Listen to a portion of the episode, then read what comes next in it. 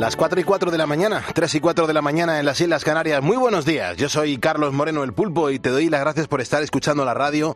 Las gracias también a mis compañeros y amigos Gonzalo Zavalla y Adolfo Arjona por traernos hasta aquí. Nosotros tenemos la responsabilidad de ponerle las calles a este mm, lunes 27 de febrero de 2023. Es que nos hemos cepillado ya el mes de febrero. Es impresionante.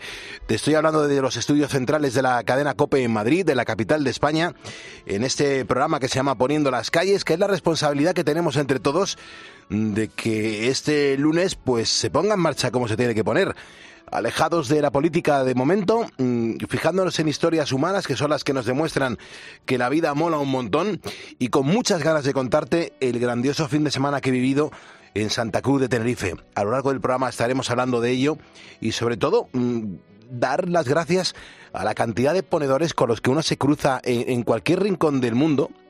Y ahí estáis, eh, la gente que está al otro lado de la radio y que cada uno a su manera pues aporta para que España no decaiga ni un solo segundo.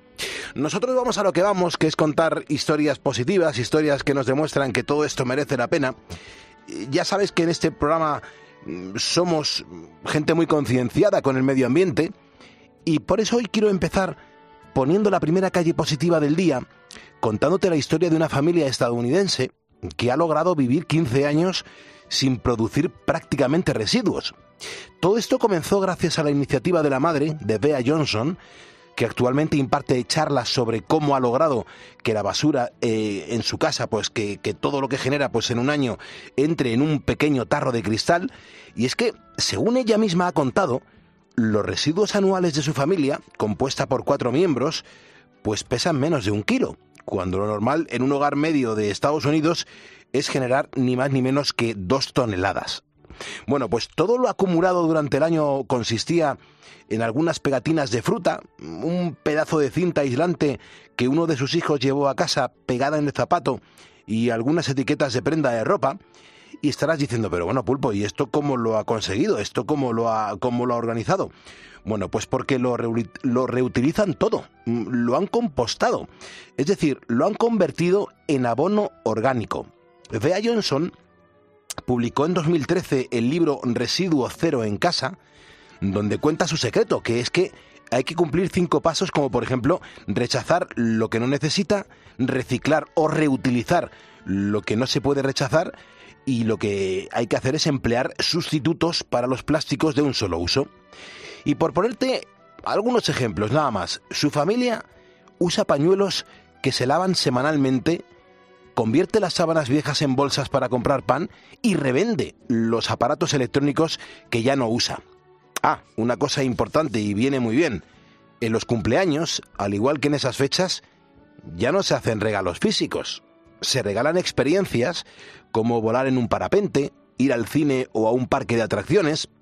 Fíjate, probablemente no todos tengamos la capacidad de ser tan radicales, pero ¿qué nos impide colaborar con un poquito en la medida de nuestras posibilidades. Carlos Moreno, El Pulpo. Poniendo las calles. Cope, estar informado.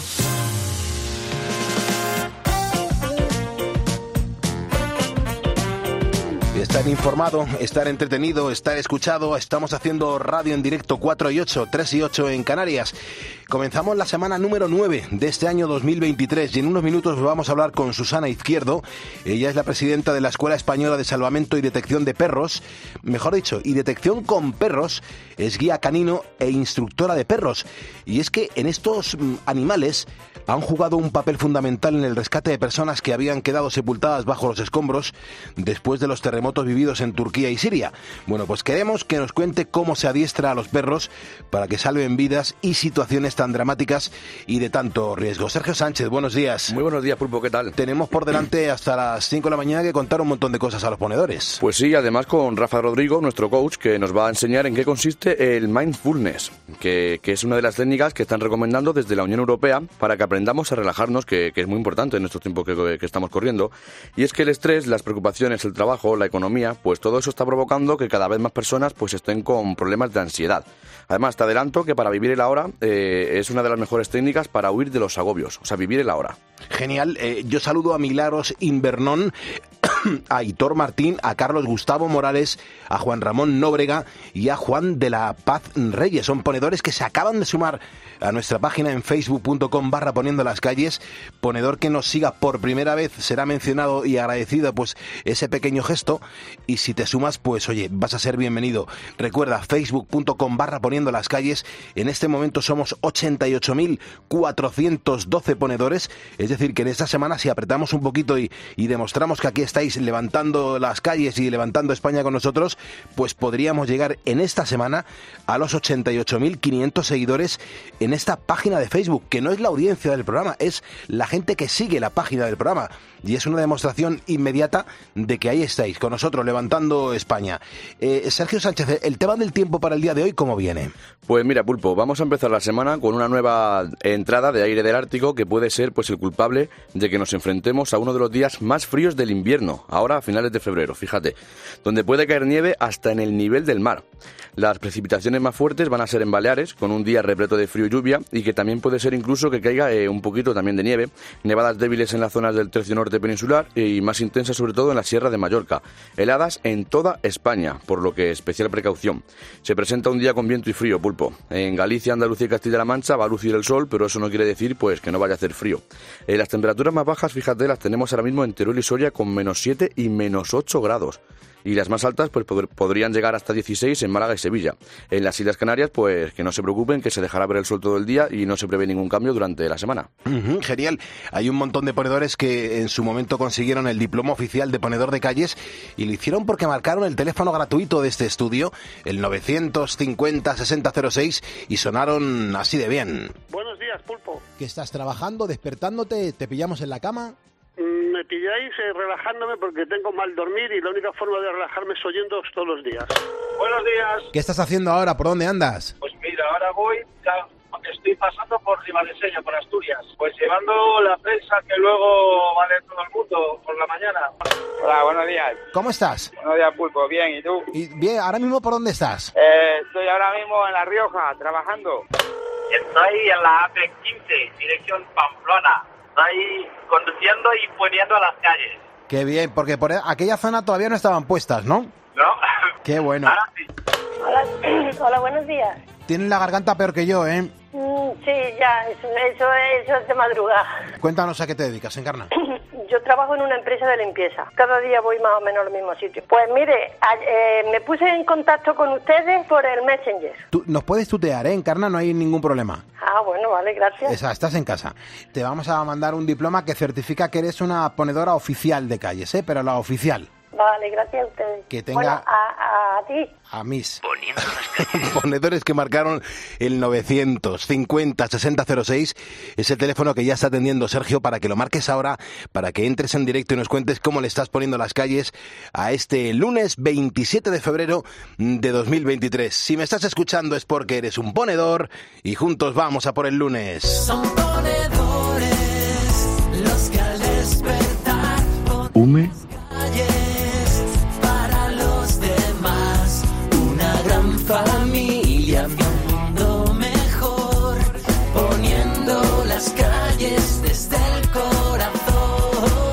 Escuchas Poniendo las calles. Con Carlos Moreno, el pulpo. Cope. Estar informado. De repente surgen esas grandes canciones que tienen un montón de versiones y esta es una de ellas. Hoy en la voz de Natalia Jiménez. Sube la radio y disfruta. Si nos dejan, nos vamos a querer la vida. Si nos dejan, nos vamos a vivir a un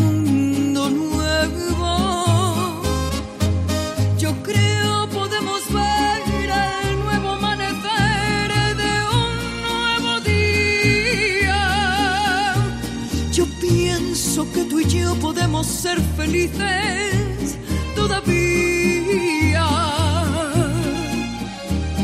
nos dejan, buscamos un rincón cerca del cielo. Si nos dejan, haremos con las nubes terciopelo. Y ahí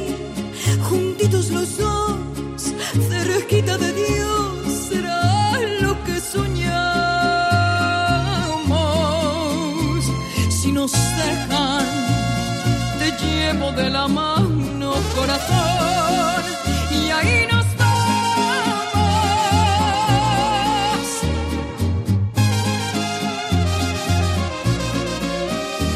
Si nos dejan, buscamos un rincón cerca del cielo. Si nos dejan, haremos con las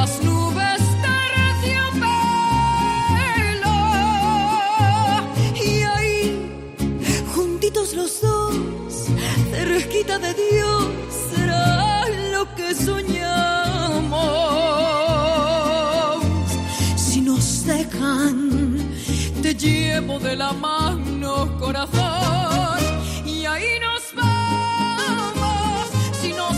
Esto es un no parar de demostrar que aquí estáis poniendo las calles y levantando España, cada uno en su responsabilidad. Augusto nos dice que es taxista, está en Madrid ahora mismo, o Ascensión Rebaneque, gracias por seguirnos en Facebook, Vicente Benítez, Salvador Aparisi, gracias, Milagros, o por ejemplo Reyes Gómez Hidalgo se acaban de sumar a este primer despertador de la radio en el que hoy te planteamos una pregunta en Facebook. Claro, es que este fin de semana está viviendo el carnaval en Santa Cruz de Tenerife, está allí cuatro días, han sido increíbles, pero mm, una de las cosas que, que me marcaron, eh, fíjate la, la tontería y con lo que me, con lo que me vengo, y es que me he comido el mejor aguacate de mi vida. Y el aguacate, no te creas que es una fruta eh, que está muy, muy instaurada en España. Hay gente que ni siquiera ha probado el aguacate, hay gente que no lo considera ni siquiera una fruta y hay gente que no le gusta el aguacate. Pero a mí me ha llamado mucho la atención. Sergio, ¿a ti te gusta el aguacate? Pues mira, Pulpo, eh, yo soy de los que lo han probado muy pocas veces. De hecho, lo probé, me, me parece que hará ahora un año o cosas así que lo probé. Y yo no soy especial fan del aguacate. De verdad que se puede hacer con muchas cosas, pero no, no te creas tú que, que soy especial fan. Fíjate, bueno, pues de eso va hoy un poco la pregunta que le planteamos a los ponedores. Si a, nuestro a nuestra audiencia le gusta el aguacate, que si en caso de que le guste, mm, cómo lo toma y desde cuándo lo toma. Hay un montón de mensajes que vamos a empezar a leer. Pues mira, si te parece bien, empezamos con Paz Morilla Torroba, que dice, buenas equipo, pues aquí en la Marina Baixa eh, hay aguacates muy buenos, a mí me gustan los redondos con la piel lisa y también unos que hay que son muy pequeñitos y que no tienen hueso. Y que a ella particularmente le saben a piñones. Mm, qué ricos, bueno. Que los toma toda la mañana en el desayuno con una tostadita de aceite, tomate y jamón. Y, y si, no, y, y si no, también saben a mordiscos, que le encantan. Y que feliz semana tengamos todos. Muchas gracias. Eh, Ángela García Jiménez nos dice que mm, dice ja ja ja pulpo porque no has probado los míos que yo vendo. Supongo que será la variedad y el clima de maduración. Mm, Bueno, claro, es que hay mucha gente también que nos escucha montando sus puestos de venta ambulante en los mercadillos, que también en los mercadillos se suele comprar una fruta o una verdura muy rica. Muy buena. Y seguro que por ahí tiene que haber unos aguacates muy interesantes. Pues mira lo que nos dice también Trontono. Trontrono, perdona. Dice, buenas madrugadas a todos. Me encantan los aguacates. En casa les gustan en ensaladas con tomates, anchoas y una vinagreta de albahaca fresca. También hago un delicioso guacamole que lo acompañamos con salmón marinado y que es ponedor con muchas R's. Ole, muy bien, más. Mari Carmen Anzarram dice, a mí me encanta, eh, suelo tomar uno a diario o, o solo o en la ensalada. Eh, y Manuel López me sorprende mucho que dice que los prueba pulpo en tortilla. Mm. No sé, tortilla de aguacate. En tortilla no lo he probado, pero en tostada, por ejemplo, sí, con un poquito de, de aceite de oliva y un poquito de queso. Y luego, para gusto los colores, pues Antonia Juan dice que, que a ella no le gustan porque si algo de Canarias se refiere, tiene que ser a- al plátano Al canario. También ha caído algún que otro plátano, deliciosísimo, por cierto. Venga, un par de mensajes más, Sergio, vamos con la entrevista. Pues mira, Carlos Cedeño Santo dice que un aguacate con sal y limón es divino, que se lo toma todos los días y que es un ponedor a tope. Ujú, Genial, 418, 318 en Canarias.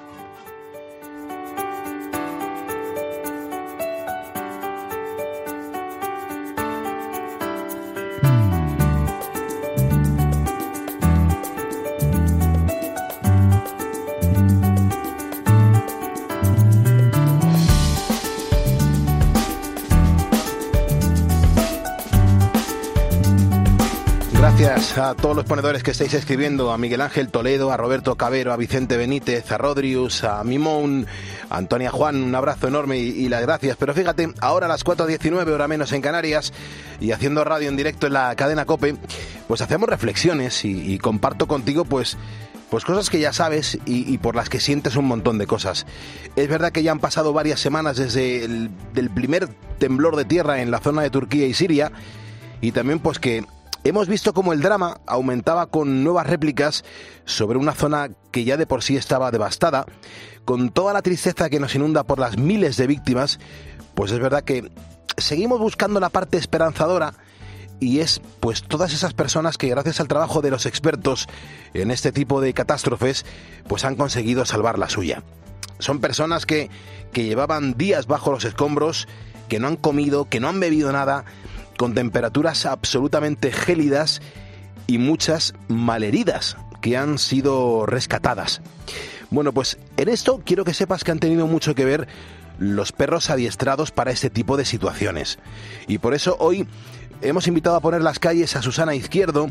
Ella es la presidenta de la Escuela Española de Salvamento y Detección con Perros ESDP, guía canino también e instructora de perros de rescate con más de 30 años de experiencia y además un amplio bagaje en intervenciones internacionales. Ella, por ejemplo, ha estado en contacto permanente con los compañeros de la, de la ESDP que estaban, bueno, pues desplazados a Turquía y que han trabajado pues con las labores de rescate integrados en el ERICAM de la Comunidad de Madrid. Susana está ahora mismo como tú y como yo en este lunes 27 de febrero de 2023 poniendo las calles. Susana, ¿cómo estás? Buenos días. Buenos días, Pulpo. Lo primero que quiero hacer es darte la enhorabuena por el trabajo que lleváis a cabo y sobre todo porque habéis demostrado en muchas ocasiones que estáis salvando vidas. Hombre, eh, por supuesto que salva vidas y de hecho los perros son ahora mismo la herramienta más eficaz y más eficiente que existe para este tipo de trabajos. Fíjate, antes de nada, cuando nos ponemos a hablar de estos perros, Susana, eh, que además están muy bien preparados, ¿qué tendríamos que decir? ¿Es el adiestramiento? ¿Es la educación? ¿Cuál es el término más, más apropiado? En realidad es adiestramiento porque se le está enseñando a realizar una tarea concreta bajo unos parámetros determinados. Eh, llamamos educación o consideramos educación la inserción del perro en un entorno urbano, en una familia, etcétera, y las normas de convivencia que deben seguir para convivir adecuadamente en un entorno social. Eh, Susana, por ejemplo, desde la Escuela Española de Salvamento y Detección con Perros, eh, no sé, ¿cuántos perros habéis preparado para este tipo de acciones, más o menos? Bueno, aproximadamente tenemos eh, un flujo entre 8 y 10 perros preparados de forma continuada para diferentes tipos de especialidades, porque no solamente trabajamos en la, búsqueda en situación de catástrofes, nosotros también actuamos en caso de que haya una persona perdida, en deslizamientos del terreno y riadas, o sea, tenemos diferentes eh, mm, sitios de eh, especialidades de actuación con los perros. Entonces, en función de eso se preparan también los, animales. La mayoría son multidisciplinares, es decir, que pueden hacer varias de estas disciplinas, pero otros son especialistas. te digo, unos 8 o 10 perros solemos tener preparados para, poder intervenir. Porque, Susana, eh, eh, ¿son, ¿son perros que, que, van directamente a un grupo especializado? Es decir, ¿son perros que se sabe que van a ir a la UME, eh, otros que irán a la Guardia Civil, a la Policía Nacional? O, o, por ejemplo, hay otras organizaciones que los están pidiendo. No, en realidad nosotros somos una agrupación de voluntarios. Es decir, todos mis compañeros, tanto mis compañeros como yo, somos voluntarios en lo que está, en la, en la actividad que realizamos. Eh, cada uno tiene su profesión y luego dedica su tiempo libre a trabajar con su perro y a prepararlo para este tipo de situaciones. Porque no solamente es el perro, también el guía tiene que prepararse para este tipo de situaciones porque tiene que recibir una formación especializada y además valer para poder trabajar en estas, eh, en, en estas catástrofes y demás, porque no todo el mundo tampoco vale para afrontar este tipo de, experiencias. Son las 4.23 de la mañana, 3.23 de la mañana en las Islas Canarias, estamos haciendo radio en directo. Te recuerdo que el teléfono de este estudio es gratuito, es el 950-6006. Eh, Susana, retomando contigo, eh, entonces cuando hay una catástrofe y actúan estos perros, ¿Tiene que ir alguien de vosotros al lugar eh, o, son las unidades de rescate de la UME, la Guardia Civil o Policía los que ya hay alguien preparado y eh, acompaña a los perros? Normalmente nosotros no les acompañamos. Nosotros formamos parte, como tú bien has dicho en la introducción, del ERICAM, que es el equipo de rápida intervención de la Comunidad de Madrid y que es el que se dedica al tema a, poder eh, trabajar en estas catástrofes. Nosotros aportamos los perros y eso sí, los guías pueden pertenecer perfectamente a Policía Nacional, a Policía Municipal o a otros eh, cuerpos de, de, seguridad no necesariamente tienen por qué ser guías en, estas, en estos cuerpos, sino que nosotros les preparamos, aunque no sean guías caninos, para poder realizar este tipo de intervenciones, tanto a ellos como al resto de voluntarios que no pertenecen a un grupo de este tipo.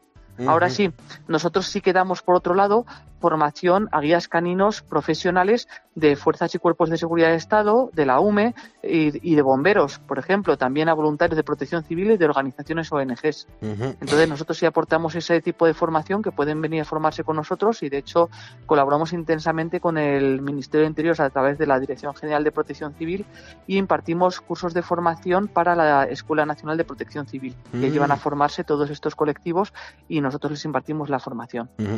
Me está diciendo Sergio, mm, Susana, que está llamando ahora mismo mucha gente al, teléfono del estudio, al 950-6006, y que le están preguntando mm, si, si nuestra propia audiencia, si cualquier español puede pediros que le adiestréis a su perro. A ver, puede pedirnos que adiestremos un perro, pero eso realmente es una tarea bastante fútil puesto que eh, si no tiene un guía eh, preparado para poder intervenir y no pertenece a un grupo que mantenga ese entrenamiento y que realmente luego vaya con el que luego vaya a intervenir, no vale de nada, porque un particular no puede acudir a una situación de catástrofe ni a una intervención si no pertenece a un grupo acreditado. Claro, tiene, tiene su lógica, Susana. Mira, esta pregunta seguro que, te la han hecho un montón de veces y la quiero compartir contigo aquí en, en Poniendo las Calles. ¿Sirve cualquier tipo de raza para este adiestramiento o tiene que tener alguna cualidad especial el perro y no importa tanto la raza? No importa tanto la raza. Nosotros normalmente testamos los perros. Aunque sea un pastor alemán, no tiene por qué valer para este tipo de trabajo. y, y, hay mestizos que no tienen raza que sí nos han servido y de hecho nosotros tenemos algunos de ellos. Por tanto, nosotros nos, nos dedicamos más bien a, a, evaluar los perros como individuos y saber si tienen las cualidades necesarias para poder ser adiestrados en este tipo de disciplinas. Y de hecho, como te he dicho, como hay varias de ellas, hay perros que no sirven para, por ejemplo, hacer búsqueda en estructuras colapsadas pero sí nos pueden valer para hacer búsqueda en grandes áreas. Entonces ahí también el especializar algunos de los ejemplares y a sus guías para determinadas tareas que igual son más idóneos. y, Susana, cuéntanos a los ponedores cómo son los entrenamientos para adiestrar a un perro y que sea capaz de detectar que hay una persona bajo los escombros. A ver, el entrenamiento se realiza siempre en positivo. Digamos que eh, el perro lo que espera encontrar de la persona que se supone que está sepultado o perdida es eh, un reforzador, un refuerzo. En nuestro caso es el juego. Entonces, la mayoría de los perros, cuando se les entrena, se les enseña que la a cualquier persona que él busque y que encuentre y la tiene que marcar de una determinada forma, va a recibir un refuerzo importante para él y por tanto lo que hará será hacer extensiva esta, esta búsqueda o, esta, o este interés por buscar a la gente eh, después de unas señales que nosotros le damos que se llaman estímulos condicionados que le decimos a partir de este momento tienes que buscar una persona dentro de tu terreno que se te ha asignado de búsqueda y ahí cuando llega la persona él la va a ladrar o va a hacer marcaje pasivo dependiendo de la especialidad y se le va a reforzar con lo que a él más le gusta que pues, normalmente por regla general es el juego a través de una pelota, a través de un motivador, depende. Eh, es increíble eh, eh, estar escuchándote aquí en, la COPE en directo a las 4.27, 3.27 en Canarias. Susana, nos lo cuentas francamente bien. Claro, esto me invita a relajarme y a, hacer preguntas un tanto extrañas, pero que seguro que en más de una ocasión alguien de los que me está escuchando en este momento, cualquiera de los ponedores, ha pensado lo mismo que yo. Yo no sé, Susana, si existe esa posibilidad de que un perro pueda llegar a distinguir cuando una persona está con vida o si esta persona ya es un cadáver. Eh, sí lo diferencian. Eh, para esto es una pregunta que nos hace mucho, pero los perros de cadáveres suelen ser especializados en esto, en, restos cadavéricos, tanto en eh, restos humanos como, como situaciones como la que hemos visto, cuando ya no hay esperanza de vida, pues poder recuperar los cuerpos de las víctimas con más facilidad para, para los que realizan el desescombro. Y en, en nuestro caso, como somos un equipo de emergencias, solamente enseñamos a nuestros perros a buscar personas con vida. Y ellos aprenden a diferenciar las personas con vida de las personas eh, sin vida porque los olores que se producen en unos y en otros son absolutamente diferentes. Claro. Eh, si quieres un ejemplo para que el común de los mortales lo entienda, si a ti te dan a oler, por ejemplo, con los ojos vendados una fabada recién hecha, con todos sus componentes, pues caliente, eh, tiene un olor y si luego te pone una fría tiene otro olor to- totalmente diferente. Y Claro. muchas veces no sabrías que es un guiso por matices, pero no sabrías que es realmente si es una fabada, si es un cocido o qué es. Pues es algo parecido, ¿no?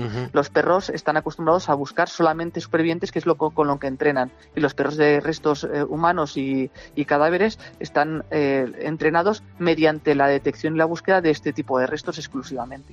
Me encanta, me encanta cómo, cómo nos lo cuentas y, sobre todo mm, vuestra responsabilidad. Es, esto es apasionante. Y, y todo esto es gracias al olfato o por vuestra experiencia hay, hay algo un poquito más al fondo?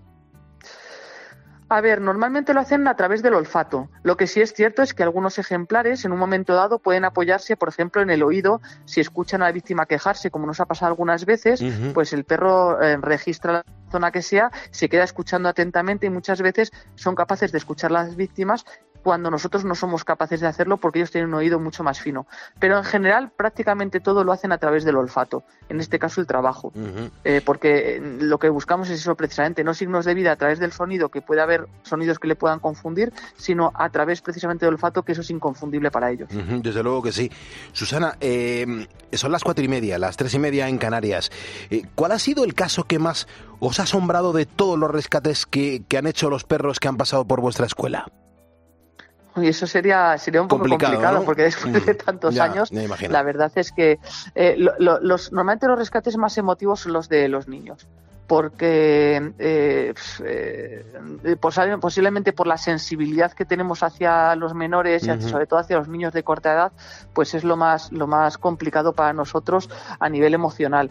Y la verdad es que cuando hemos tenido rescates de, de niños ha sido lo- la parte más emotiva Mm. y también teniendo en cuenta que muchas veces nuestros perros tienen grandes dificultades para poder detectar estos olores. Es decir, nosotros trabajamos con un rango de olores eh, que son los voluntarios que normalmente se, de, las- de los que disponemos para poder trabajar con los perros en búsqueda, que van pues desde los 17, 16 años, quizás 12, hacia arriba hasta pues aproximadamente los 50, 60, 70 años. Pero los rangos que se quedan por encima y por debajo, sobre todo el de los bebés y los niños muy pequeños, suelen tener una diferencia de olor muy importante para los perros porque la actividad hormonal y otro tipo de olores no se presentan en estas, en estas edades, Mm. lo mismo que los octogenarios y los nonagenarios. Entonces, el no poder disponer de este tipo de, de- de víctimas, entre comillas, simuladas, para que los perros se acostumbren a este tipo de olor, hace que restringamos bastante los, o sea, que tengamos menos posibilidades de que el perro tenga éxito en la búsqueda de este tipo de, de figurantes, de, menores y de personas muy mayores. Mm. Entonces, en ese, en- eh, para nosotros es muy importante que cuando los perros realizan este tipo de trabajos, eh, eh, ver que, que- que funcionan los entrenamientos y, eh, y aparte de eso, la emoción que tienes cuando, cuando se produce un rescate de este tipo. Buah, me parece increíble lo que nos estás contando, Susana. Eh, 432. Mm, me parece increíble a lo que os dedicáis, lo que hacéis y la responsabilidad que tenéis.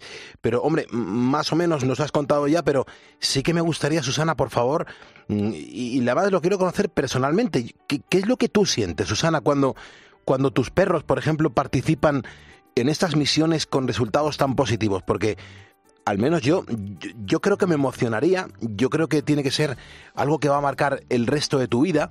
Todo esto debe ser como, como muy emotivo, ¿no? Sí, hombre, siempre, siempre, fíjate, nosotros trabajamos, tre- pues todo el año estamos disponibles si se nos llama para cualquier tipo de intervención. Y nuestros voluntarios, date cuenta que tienen que tener la posibilidad de, mm, abandonar sus trabajos, su vida cotidiana para irse a la otra parte del mundo para poder hacer este tipo de, de- de trabajos dan, su tiempo y da- dan su, todo, todo su amor y todo su, su, su bien hacer para trabajar con estos perros durante todo el año y durante muchos años e incluso varias generaciones de perros para poder hacer este tipo de trabajo y, y darlo a los demás, ¿no? Sin ningún interés, simplemente el hecho de que en un momento determinado, pues otros medios que no llegan o no alcanzan para poder salvar la vida de estas personas, nosotros como voluntarios podemos hacerlo. Y eso es la mayor satisfacción que podemos tener y la que obtenemos realmente al fin y al cabo cuando estamos trabajando. Es decir, salvar una vida vale solamente eso, Sí. el, el poder, el, o sea, el, el trabajo de, de todos los años que podamos llevar funcionando con los perros, porque los rescates no se hacen todos los días, Mm. ni hay catástrofes todos los años. Entonces, pues la- cada vez que surge una situación en la que puedas aportar este granito de arena, por pequeño que sea, para nosotros es un orgullo y vale la pena todo el tiempo y todos los esfuerzos que, empleamos en ello. Me estás emocionando. O sea, yo, soy calvo, pero, pero se me ponen los pelos de las piernas y de los brazos de punta porque es tan bonito lo que cuentas, es tan bonito lo que conseguís, es tan bonito cómo lo cuentas, Susana, que merece la pena que con mucha pausa en este programa de radio, que es el primer despertador de la radio en España, que se llama Poniendo las calles, pues le estemos dedicando esto a algo tan bonito y tan necesario, ¿no? Y, y no te quiero quitar más tiempo porque son las 4.34 y es, es bastante pronto o bastante tarde.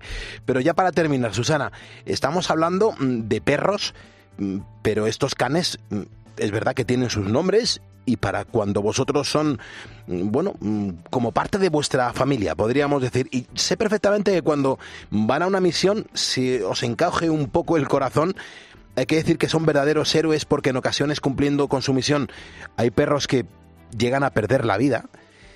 Esto, por ejemplo, ha ocurrido en Turquía.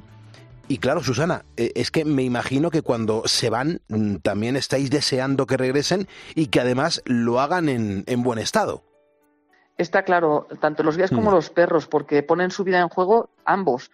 Daros cuenta que muchas veces cuando se cuando afrontas este tipo de misiones siempre tienes un riesgo implícito. Eh, bien por la zona en la que vas a eh, participar, por ejemplo, nosotros eh, cuando fuimos a Haití, eh, la sensación de inseguridad era, era grande porque, porque no es una no es un, es un lugar que en cierto modo es peligroso, que están en conflicto social continuo y tienes esa parte. Y luego, pues, el, el- el- pesar no es el pesar, sino la precaución de que siempre mandar a tu perro a trabajar en una zona en la que puede haber una réplica y puede quedar debajo del escombro, pues siempre es una cosa a tener en cuenta. Pero es el riesgo que, re- que tenemos todos los rescatadores, profesionales y voluntarios, nos ponemos al servicio de los demás asumiendo este riesgo y desde luego, hombre, nuestros perros, que además son nuestros perros de casa, no son perros eh, que tengamos eh, específicamente para esto, sino que son nuestras propias mascotas Claro. eh, seleccionadas para este tipo de trabajo, pues aún más la preocupación. De hecho, muchas veces, gracias a Dios, esto es muy raro que ocurra, que pierdan la vida ningún rescatador, ni humano ni canino, pero sí es cierto que mm, a veces se hieren o tienen lesiones. Alguna vez se- hemos tenido alguna precipitación de alguno de los perros mm, desde algún piso en alguna estructura semiderruida y hemos tenido pues una urgencia grave.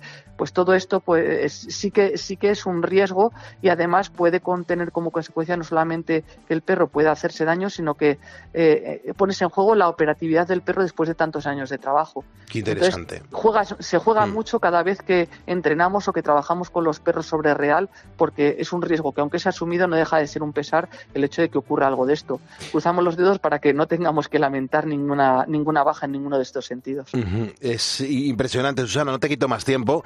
Eh, yo quiero recordar a los ponedores que hemos estado hablando con Susana Izquierdo, es la presidenta de la Escuela Española de Salvamento y Detección de Perros ESDP, guía canino y, y además es la instructora de perros de rescate. Susana, te agradezco con el corazón, mm, bueno, pues todo lo- a lo que te dedicas, a lo que hacéis y sobre todo gracias por habernos ayudado a poner las calles en el día de hoy.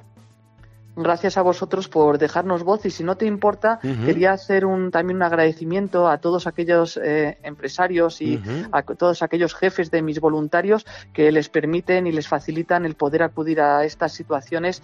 Y bueno, pues que, que es muy importante, sobre todo para las víctimas y para el esfuerzo que ponen el día a día. Genial, pues desde aquí por supuesto que sí que puedes utilizar estos micrófonos para agradecer a esa gente que hace posible tantas y tantas cosas. Estamos en Cope, estamos levantando España, son las 4.37, hay mucha gente como tú está en una garita, hay mucha gente como tú está limpiando las calles, limpiando los portales, ella, ella, ella, un beso muy fuerte, la gente que ahora mismo está en los servicios de emergencia, la gente que está en las residencias de los hoteles, nuestra gente mayor, nuestros vigilantes de seguridad, buenos días hermanos.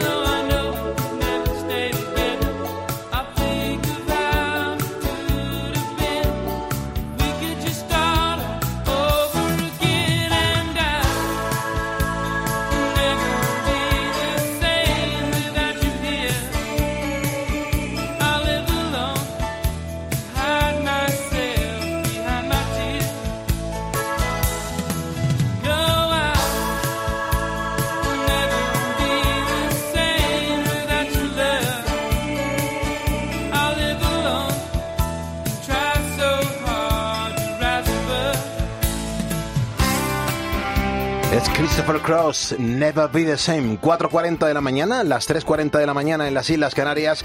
Gracias por estar aquí con nosotros levantando España, poniendo a las calles a este lunes 27 de febrero de 2023. Eh, estos días he estado en Santa Cruz de Tenerife. Me he tomado, entre otras muchas cosas, un aguacate espectacular y por eso hoy te preguntamos en facebook.com barra poniendo a las calles si tú eres de los que disfruta de un buen aguacate. El aguacate no deja de ser un producto de la tierra, un producto de, de campo. Pepe Barea, por ejemplo, nos acaba de mandar una foto con su tractor. Él está ahora mismo trabajando el campo, dice Pulpo. Y siempre con vosotros a, a mi lado. Pues Pepe Barea, un abrazo bien fuerte y las gracias.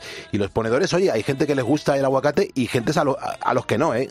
La verdad que, que sí, y sobre todo nos, nos- nos están dejando pues muchas ideas para hacer recetas, porque mira lo que nos dice Javier Morante, dice rellenos de gambas o en tostas con salmón, o solo aliñados, y si son de la axarquía, mucho mejor. Muy bien, en Málaga, muy bien. Rosa María Dom- Domenech dice, pues mira pulpo, yo los corto por la mitad, le quito el hueso, le pongo una lonchita de jamón en el hueco y le echo un huevo crudo, después al horno hasta que cuaja el huevo y a comer. Qué bien, muy bien. Pues fíjate que a mí no me gusta mucho el aguacate, pero esa receta yo creo que sí que me la comería. Ella te la vas a preparar en casa, ¿no? Esa me la voy a preparar, me la apunto. Un mensaje más. Juan Francisco Morales Flores dice, pulpo, tres palabras, salmón y sal. Genial, riquísimo, un buen desayuno. Sin lugar a dudas, el, el aguacate. Son las 4.41, 3.41 en Canarias. Vamos a abrir el teléfono que es gratuito.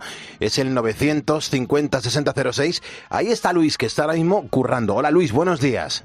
Buenos días, Pulpo. Eh, me han dicho que estás parado con una máquina de tren. Sí, de mercancía peligrosa. ¡Qué barbaridad! ¿Y, y dónde te has quedado estacionado? ¿Te has detenido? Eh, ¿Se ha estropeado? ¿Qué no, ha pasado? No, han- no han echado a un lado para que pase otro tren, porque es una vía única, es decir, de un solo sentido, entonces para que pase con otros trenes, pues nos apartan en una estación. Ah, escucha, que anda que no tiene que haber ahí sincronía con el que mande, porque como se hagan coincidir en la misma vía única, la liamos, ¿eh? Sí, eso hay unos cantones de bloqueo que hasta que no los pisa un tren no se desbloquea al otro. Cantones de bloqueo, qué, qué término más bueno, ¿eh? Que, y- Luis, ¿y ahí en la locomotora, mientras tanto, nos puedes escuchar cada día? Eh, cuando hago las paradas, sí. Cuando va andando, no, porque no es legal. Mm. No se puede escuchar ni música, ni radio, ni televisión, ni nada. Hay que estar Pero yo concentrado, siempre ¿no? aprovecho las paradas para escuchar al pulpo. qué grande, Luis, qué grande. ¿Qué años tienes, Luis? 38. 38. ¿Y cómo te ha dado a ti por meterte en el mundo ferroviario? Es de sangre. Mi abuelo era trabajaba en Renfe, mi padre también, y desde chiquitillo pues lo he mamado. Qué bueno. Claro, entonces tú, a la- hombre, a lo mejor por tu abuelo, eh, incluso a lo mejor tus padres, que te hubiesen comprado cuando eras muy pequeñito, o para ellos el Ibertren. Era una maqueta maravillosa de tren. Sí, sí. ¿Lo, lo- lo tenías o qué?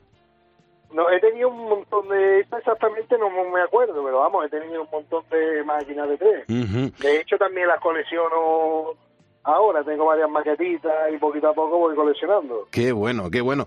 Y estás parado, me has dicho, en Boadilla del Monte. En bobadilla, sí. Ujú. Ahora mismo, eh, 4.43, tiene que hacer fresquito por allí, ¿eh? Sí, la verdad que sí, que hace fresquito. Ajá. Y escúchame, que la mercancía peligrosa, ¿sabes lo que llevas o directamente llevas la etiqueta y no sabes lo que estás transportando? Sí, hay de todo un poco, gas, de todo un poco. Vamos, no sé específicamente, llevamos 14 vagones. ¿Y, y qué es eso de Graf? ¿Cómo? ¿Qué es eso que has dicho de que, que llevas? Gas, gas. Ah, gas, gas. Tremendo, ¿eh? Tremendo. Me imagino que no te dará por fumarte un cigarrillo ahora, ¿no? No, no, déjate, déjate. Qué grande. Qué bueno. ¿Y, y cuál es el recorrido que has hecho esta, esta noche? De Córdoba a San Roque, Cádiz. Córdoba, Nuestro San Roque. destino es San Roque, en Cádiz. Ajá. Descanso ocho horitas en el hotel y vuelvo a subir para arriba, pero cargado de, de acero de la fábrica Acerinor. Ah, claro, claro. O sea, que, que vienes del norte que- y estás atra- atravesando la, la península.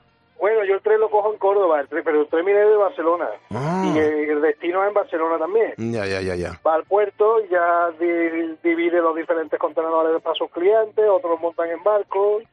Qué barbaridad. Ah, Ahí tiene que haber un, un montón de gente involucrada en coordinar la llegada del tren cuando vacían las cisternas que lleves y que cargarlo, luego... descargarlo, Claro. cargar los camiones que hay aquí cuando llegamos aquí a la estación hay camiones esperando, luego los operadores para cargarnos los contenedores, la verdad que sí. Me imagino que tiene que ser un trabajo de, de coordinación. Y, y tú, mientras hacen todo eso, ¿qué, qué es lo que haces? ¿Te, te quedas esperando en la, en la cabina de la locomotora? No, yo llego, aparco, aparcamos lo que dejamos en la vía la locomotora con los vagones y nos vamos al hotel. Descansamos ocho horas y ya cuando volvemos ya está el tren cargado y todo. Se realiza una prueba de frenado, está todo ok, cuando está la prueba de frenado, enciendo las luces de cola y subimos para Córdoba. Qué grande, por favor.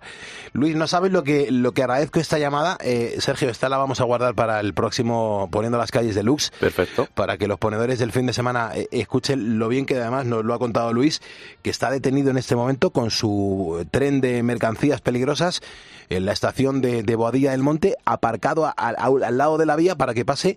¿Y ¿Qué es lo que pasa? ¿Una alta velocidad o quién tiene preferencia sobre un ti? media, un media. Un media, un media. Bueno, tremendo. Pues Luis, que te agradezco un montón y te vamos a enviar el, el, eh, diploma oficial de ponedor de calles. Perfecto, Que en tu caso es un ponedor de vías, pero vamos, te vamos a hacer el de las calles, ¿vale?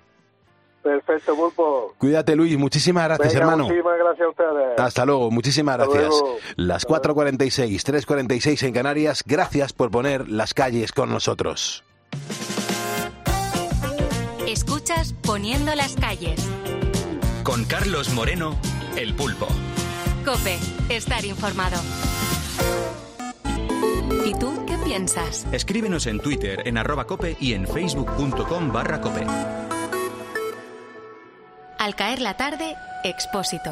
El 99% de las empresas en España son pymes. soportando unos costes que nos parecían increíbles, luz, materias primas, como Algunas las forma una persona, el autónomo puro y duro. Es Y este muy año, difícil ser autónomo en España, tener una pequeña compañía con mucho esfuerzo. mucho trabajo. 75% del trabajo en España lo generan las pymes. Ese autónomo está reconocido socialmente. No, no está reconocido, Ángel, porque De lunes a viernes, de 7 de la tarde a 11 y media de la noche, en Cope encendemos la linterna. Con Ángel Expósito. En 13 minutos llegamos a las 5 de la mañana, serán las 4 en Canarias, estamos comenzando semana y eso significa que comenzamos nuevo juego de podcast, pero claro, no podemos comenzar el juego del podcast si no resolvemos cómo ha sido el podcast de la semana anterior, que ha, fu- ha funcionado muy bien porque ha participado un montón de gente. Ha participado un montón de gente, Pulpo, y de varios países, ¿eh? no solamente de España. Ah, sí, ¿tú Que te, te aclaras bien con los idiomas? Más o menos, más o menos, más o menos. Pero vamos, eh, que, que está muy chulo que no solamente nos escuchen ¿no? en, en España, sino que haya gente que, Sí, que nos es escuche de. México, de, de Marruecos hay muchos, eh, me ha Ah, sorprendido. Ajá, claro. Hay gente de, de Marruecos que nos escucha. Muy bien, un abrazote. Así que si, si te parece, pues vamos a escuchar el audio de- del ganador, a ver quién es. Buenos días, equipo exponedores. Cuatro ponedores desde Marruecos. Las palabras de la semana son avellana, almendra, pistachio, nuez y anacado. Gracias, equipo, y feliz semana a todos. Somos ponedores bueno. madridistas. Qué a la bueno. Madrid, pulpo. Qué grande, un abrazo muy, muy, muy fuerte y, y muchísimas gracias. Este es un ponedor que lleva un montón de años con nosotros y es una pieza fundamental, claro que sí. Qué bueno, Pulpo. ¿Qué Pues, preguntábamos la semana pasada? pues mira, la semana pasada la pregunta que damos eran pues cinco nombres de, de frutos secos que, que a mí personalmente me gustan mucho. Y ahora arrancamos nueva semana, eh, como tú bien has dicho, nuevo juego del podcast. Y esta semana pues lo que hacemos, eh, va- vamos a pedir cinco nombres de cuerpos que ayudan a la población diariamente porque esta semana, Pulpo, se celebra el Día Mundial de la Protección Civil. Entonces hemos, hemos pensado pues cinco, Perfecto. cinco cuerpos, ¿eh? así que si, si quieren jugar con nosotros y ganar un premio, pues tienen que entrar en cope.es, en Poniendo las Calles y escuchar el programa todos los días, estar muy atentos porque no la van a escuchar en directo, que son los, son los podcasts, y nada, lo único que tienen que hacer cuando las tengan las cinco pistas o las cinco palabras, nos envían una nota de voz o un audio al número del teléfono del programa y decirlas, eso sí que es la regla fundamental, por orden. muy bien. Así que si no tienen el número, pues no hay problema porque lo damos ahora mismo, Pulpo. 662-942-605. Es el teléfono del WhatsApp de este estudio, de este programa de radio, que por cierto lo estamos atendiendo, lo estamos viendo las cosas que nos vais enviando y lo agradecemos un montón. Te recuerdo que estamos en facebook.com barra poniendo las calles. Doy la bienvenida a ponedores que se acaban de sumar. Isidro Pascual, Mauro Arredondo, Juan Luis García, Micho Rizo, Juan Rodríguez Rubio y Luis Andrés Martín.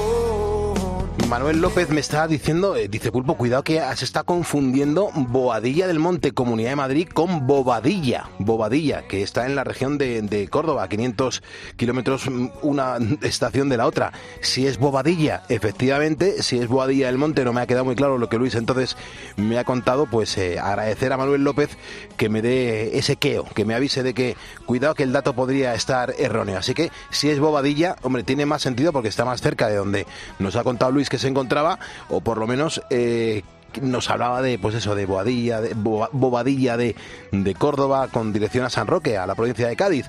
Con lo cual, muchísimas gracias Manuel por avisarnos. Son las 4.51, las 3.51 en Canarias. Eh, fíjate, según los datos más recientes del 15, el 15% de los adultos en edad de trabajar sufre desórdenes de tipo mental. Es verdad que gran parte de ellos debido al estrés en el trabajo o en la familia y, por eso yo creo que no es raro que la Organización Mundial de la Salud aconsejara mm, hace tan solo unos meses la práctica de dos cosas. Uno, el yoga y el mindfulness, que es esto de, mejorar nuestra salud. Bueno, lo que le hemos dicho a Rafa Rodrigo es que para hablar de todo esto, pues que nuestro coach nos oriente, mm, que nos ayude a practicar esto de- del mindfulness. Hay un montón de gente que está muy interesada en los últimos tiempos. Así que Rafa, muy buenas y sobre todo mindfulness. ¿Qué significa en español? Y, y- y, mm, cuéntanoslo para que todo el mundo lo entienda. Buenos días, Pulpo, ¿qué tal? Pues fíjate, mindfulness viene del inglés, ¿no? Mind significa mente, fullness significa plenitud, pleno. Eh, lo que vendría a ser es mente plena. Eh, básicamente hablamos de la atención consciente, ¿no? De estar con la mente aquí, en el aquí y en el ahora. Tú y yo estamos ahora hablando, estamos charlando, estamos dialogando, pues eso es el mindfulness para nosotros, nuestra mente aquí, no en lo que va a pasar después, en la lista de la compra que voy a tener que hacer después cuando salga de aquí, o en la conversación que tú tuviste ayer con tu hija o con una persona a la que quieres y te está ahí trastocando la mente, sino el que estamos ahora hablando y estamos hablando. ¿Por qué? Porque el mindfulness se ha demostrado, como dice la OMS, que tiene mucha eficacia porque vivimos en una sociedad en la que estamos constantemente eh, pensando en lo que hicimos atrás, en el pasado y en lo que nos preocupa del futuro, ¿no? En eso que ya hemos hablado alguna semana de el preocuparnos, ¿no? La preocupación, el ocuparnos de algo que todavía no ha ocurrido y que eso es precisamente lo que nos genera sufrimiento. Genial. Y, luego además, eh, esto yo creo que es bastante importante, Rafa. eh, ¿Cómo podemos hacer el, el mindfulness? Eh, ¿Es necesario, por ejemplo, estar sentado con las manos encima de las rodillas como la típica imagen de las pelis o no hace falta? Pues fíjate, para nada. No hace falta estar sentado con las manos en las rodillas, respirando y pensando en la inhalación y en la exhalación. Esa es la imagen que existe y que en muchos libros pues se ha vendido, ¿no? Y, y yo creo que también precisamente, fíjate, ese ha sido uno de los principales handicaps o uno de los principales problemas por los que la gente cuando oye la palabra mindfulness es como, yo para mí eso ni de broma, eso para mí no es, ¿no? A ti seguro que te ha pasado. Sí. El caso es que no, no es eso. El mindfulness, por ejemplo, yo lo encuentro en el deporte. A mí cuando voy con mis amigos a jugar al voleibol o al pádel, que me encanta, eh, esa hora y media, esas dos horas, te puedo asegurar que me olvido por completo de lo que pasó ayer o no estoy en lo que va a pasar mañana. Entonces, yo creo que al final el secreto del mindfulness está en encontrar esas actividades que a ti te conectan con el presente, que hagas el ejercicio si nos estás escuchando y que pienses, a mí esta actividad me lleva hasta no pensar en otra cosa, sino en lo que estoy haciendo, porque lo disfruto tanto que, que ese es el secreto, disfrutarlo. Mm. Hay gente que le da por la cocina, eh, otras personas por coser, por cantar, por la música, por el baile. Esto es algo muy personal. Entonces, mindfulness, como decimos, no solamente es estar sentado, esa es una opción para quien lo quiera, pero también hay otras muchas que implican movimiento, dinamismo y que seguro que cuando lo hagas así te va a costar mucho menos. Eh, fíjate, Rafa, mm, tú que haces coaching a, a clientes muy diferentes y que además pues ayudas a personas a romper bloqueos, ¿por qué dirías que nos cuesta tanto estar de manera natural en ese estado presente?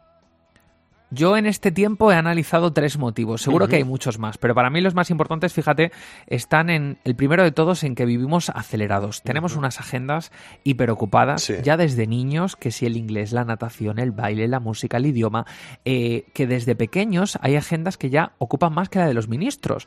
Entonces, vivimos en un proceso de vida en el que ya desde pequeños tenemos tantas actividades que lo que hacían antiguamente los niños, ¿no? Que era jugar, ir al recreo y después por la tarde merendar y ya está, hacer los deberes y poco más, ahora ya se ha convertido en, pues hay que hacer muchas cosas. Ojo, está muy bien, pero a veces hay que tener cuidado porque se pierden esos ratitos de, eh, de ocio o de hacer actividades más del momento presente. Entonces ya desde pequeños nos vamos desconectando y siempre tenemos que estar hiperocupados. Eso por un lado. Por otro lado, te diría que estamos rodeados de muchos estímulos. Tenemos tantos estímulos eh, gracias a las tecnologías, gracias a las redes sociales y que todo esto es maravilloso porque nos ha conectado mucho, pero también tiene un problema y el problema que tiene es que al final estamos rodeados de estímulos constantemente, co- estímulos a los que hay que contestar. Tenemos conversaciones, grupos de, de WhatsApp con los que te levantas con 200 mensajes. eh, hay tanta, tanta información a nuestro alrededor que nos estresa, eso nos crea un estrés, porque no podemos llegar a todo, no estamos capacitados, el día tiene 24 horas y no se puede más. Y por último, también te diría que hay una incapacidad para poner límites. Esto es algo muy social, nos ocurre mucho, este tema de aprender a decir que no, porque nos queremos sentir parte del grupo, porque no queremos que nos rechacen, entonces no decimos que no a nada. Eso al final también nos crea una situación en la que estamos continuamente en el futuro y en el pasado. No, es que fíjate, tengo un viaje para dentro de dos meses, luego tengo otro para dentro de tres, luego tengo este fin de semana que voy a hacer esto otro, y al final es como, ¿vale? ¿Y qué estás haciendo ahora?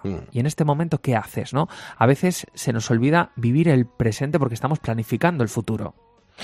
Hombre, es súper curioso lo que nos cuentas y súper importante. Yo recomiendo a toda la audiencia, a todos los ponedores, que sigáis a Rafa a través de su Instagram. Por cierto, atención, tiene nueva cuenta, ha cambiado la cuenta, esta es nueva y es una cuenta dedicada exclusivamente al coaching, es decir, a, la ayuda que te puede ofrecer. La nueva cuenta se llama arroba propósito de Rafa, nueva cuenta de Rafa Rodrigo, arroba propósito de Rafa, todo junto, propósito de Rafa donde sube contenidos de vídeo y audio que son muy interesantes y también pues lo que hace es informarnos de todos los servicios que quizás pues te, te puedan interesar, digo yo, ¿no, Rafa? Digo yo. Gracias a ti, Pulpo, y sobre todo gracias a, a todos los oyentes que, por cierto, en esta nueva cuenta, en arroba propósito de Rafa en. Instagram, también pues tengo el propósito de que si queréis mandarme propuestas de temas, oye, Bien. Rafa, me gustaría que la semana que viene hablases de esto o que conversaras con el Pulpo de este otro tema que me preocupa. Eh, ahí estoy, disponible para todos en arroba propósito de Rafa y también en mi página web, rafarodrigo.com. Muchas gracias. Pulpo. Gracias a ti, Rafita. Que tengas un gran lunes. Son y 57 las 4, una hora menos en las Islas Canarias. Recuerda que el objetivo es llegar a las 6 de la mañana a menos 10, darla del pulpo a Carlos Herrera y sobre todo dejar las calles puestas a todo un país que ahora mismo está pues poniéndose en marcha eh, en diversos mm, momentos, diversos puntos. Por ejemplo, Soraya está entrando a trabajar ahora mismo en el Hospital de la Paz. Un abrazo, Soraya. Gran jornada.